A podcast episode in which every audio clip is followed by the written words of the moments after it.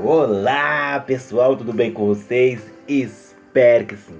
Você que está me ouvindo aí internacionalmente, seja você de mais idade, começamos mais uma semana abençoada. Você que está me ouvindo em casa, no trabalho, não sei aonde que você está ouvindo essa voz, não sei aonde que você está me vendo, mas focaliza nisso. Não é o seu dia que vai fazer perfeito. Mas é você mesmo. É sempre, eu como sempre digo, é sempre bom esperar coisas novas. É sempre bom você ganhar, sabe, uma promoção do trabalho. É sempre bom você, caraca, eu orei a Deus e o meu pedido foi atendido, ó meu pai. É sempre bom você, caraca, eu, você lá, é, como se diz, fez o pedido de casamento e ali foi aceitado, ali foi tudo como. É, é bom, sabe? Acontecer as coisas na nossa vida. Quem não, quem não gosta de esperar algo e acontece, sabe?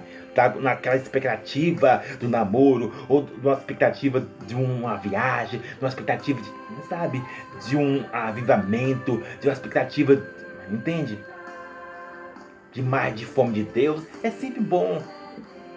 Entenda bem isso que eu estou dizendo. Não é errado. Mas se não acontecer, eu já até expliquei sobre isso. Eu fiz um vídeo completo com vários detalhes, até expliquei sobre isso. Caraca, na, na época que eu tava querendo, caraca, Deus, eu quero ser batizado, ó oh, meu pai. Eu via todas as pessoas sendo batizadas e eu não eu era batizado, meu Deus. Eu ia para vigília e vigílias, aí eu, eu orava, eu jejuava, meu Deus. Aí falei, Deus, o que, que tem, tem alguma coisa errada comigo, com meu pai? Eu vejo todo mundo caindo, eu vejo todo mundo no poder. Meu Deus, o que está de errado comigo? Eu sou outro miserável mesmo, ó Deus. Eu sou muito pecador mesmo. Oh, você... Vinha pensamentos assim, estou confessando aqui com você. É, eu sou pecador mesmo. É, o Espírito Santo não gosta de mim mesmo, não. Ah, meu pai, é, tá vendo? Eu jejum, oro, eu me consagro. E quando o pastor bota a mão na minha cabeça, eu não falo língua estranha, eu não fico no poder, entende? E ficava frustrado e ia para casa. Vigília por vigília, noite por noite, entende? E por isso que eu falo a você, se as coisas não dão certo, sabe? É eu que faço a minha autorresponsabilidade, entende? Projeto e autorresponsabilidade, para que assim as frustrações não tomem conta da sua vida, entende? Mas você possa estar por cima da situação e assim sobressair. Entende? E justamente a nossa palavra é sobre isso. Ao nosso quadro de toda semana. Lembre de toda semana, até dezembro eu vou fazer esse quadro. Não tenho sorte. Não tenho sorte. Só os outros. Como eu citei, o exemplo, sabe? Agora, falei, ó Deus, todo mundo ali tá está sendo batizado. Oh, meu Pai eterno. Meu Deus, como é que pode? Eu jejum, eu oro, eu leio a Bíblia. Tem alguma coisa errada, não é Deus? Comigo, sou tão pecador mesmo. Eu não valo o arroz que como. Ah, meu Deus. Vinha esse tipo de pensamentos. Eu estou compartilhando aqui. É falar com você que está me ouvindo internacionalmente sabe? Então, eu, cara, como é que pode? Seja nos meus projetos pessoais ou com Deus. Diante disso, como eu sempre uso, pilares para você entender o que eu estou mencionando. Entende?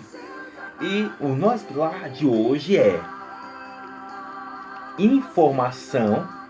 Vamos debater, vamos discutir. Você tira as suas teses, as suas conclusões se você aceita ou não. Hoje vamos falar sobre quem tem poder sobre as. É, como se, ou, falei a palavra errada. Quem tem informação tem poder e quem focaliza nisso, preste, o que eu estou, preste atenção no que eu estou dizendo. Quem tem informação é acomodado. Então, simplificadamente, é poder, o impasse do poder e acomodação. Entende? Então, simplificadamente, o impasse do poder e acomodação, usando as informações. Não sei se ficou muito rápido ou muito, é, digamos, complexo para você. Para você entender. Eu quero que você entenda, entenda de uma forma bem clara e nítida. Então, eu falei, eu falei no seguinte ponto. Quem tem informação tem poder. E a outra questão eu falei, quem tem informação se acomoda? Porque se eu não entender esses dois elementos diante daqueles três fluxos que eu sempre dito aqui a vocês, que é Bíblia, alma e sociedade. Se você não tiver clareza disso, querido, não posso fazer nada por você. Por mais que eu diga algo, você vai continuar na mesma situação. Por isso que eu falei, informação acomoda a pessoa, informação é poder. E para você entender o que eu estou mencionando mais ainda, e para encaixar e para amarrar esse assunto no que eu estou dizendo sobre não ter sorte só os outros, é no seguinte ponto. Preste atenção nisso aí. Seja você Pedro, Tiago, João, Joaquina, Natália, Augusto, Marcela, Felipe, os nomes que estão tá vindo nesse momento aqui. É quando eu, Raimundo, tenho a informação e penso o seguinte, ó, eu tenho a informação e eu tenho o poder de fazer as coisas. Eu tenho a informação e tenho o poder de fazer as coisas. Então, a informação me dá, sabe, a chave para caminhar. Entende? Entende o que estou dizendo? A informação me dá a chave para caminhar. Entretanto, preste atenção nisso. Entretanto, vem outros 500. Que eu já falei para vocês sobre isso. Que é aqueles pilares que leva tanto a eu quanto você ficarmos paralisados, é, intimidado. Que mais que eu posso botar adjetivo aqui? É como dizer, complexo comparação. Acho que, acho que vou parar com os adjetivos aqui, tá? Que é o impasse entre.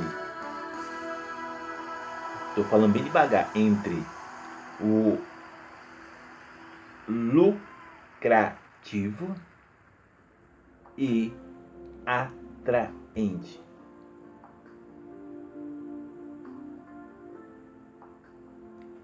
Entenda, vai, vai caminhando nesse raciocínio aí. Quando eu percebo que eu estou acomodado, ou é quando esses dois elementos, sabe, ditam as regras. Ditam as regras. Vou colocar um exemplo aqui para você entender de tudo que eu estou dizendo. Torno a dizer, quando esses dois elementos, lucro e atraente, ditam as regras, faz com que eu entre no fluxo da comparação, da inferioridade, da intimidação ou até mesmo da prepotência, do orgulho, em, em vários. Se ele ditar a regra, é, ela acerta que não, as coisas não vai dar bom. Não vai dar bom, sabe?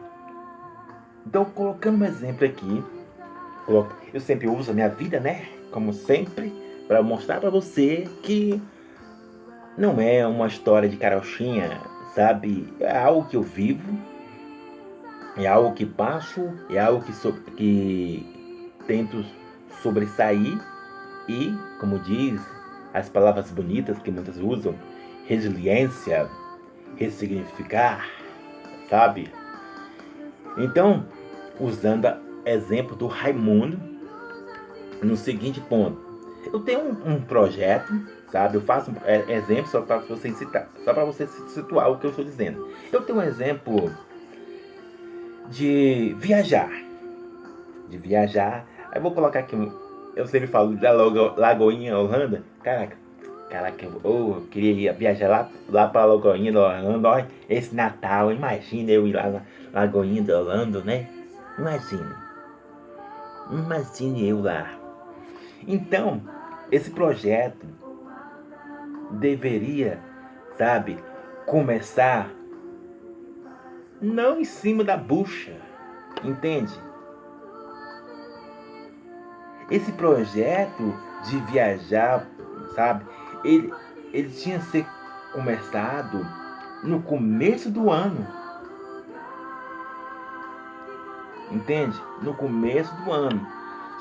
Eu tendo a informação, olha, que o fulano X, sabe, foi para lá, para os Estados Unidos e viu que lá as passagens, sabe, assim, ó, ó vai lá que as passagens tal X tá assim, vai, faz por, ó, faz por aplicativo, eu não vou fazer propaganda aqui não, faz por aplicativo X aqui que você vai se dar bem.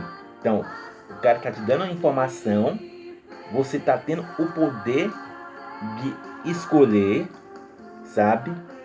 Antecipadamente. Tem, vai, vai construindo o raciocínio. O exemplo. Eu tenho a informação do para eu ir viajar. Entretanto, todavia, lembre que eu falei lucro e atraente. Lucro e atraente. Onde esses dois fatores entram nesse momento? É no seguinte ponto. Eu posso me acomodar nos... porque eu fico na, na, na imaginação do pensamento que lá é agradável, que é perfeito, sabe? Entende o que eu estou dizendo? Que lá é bom, agradável, perfeito. Nossa, e lá por Orlando é tudo bom. Só que eu fico acomodado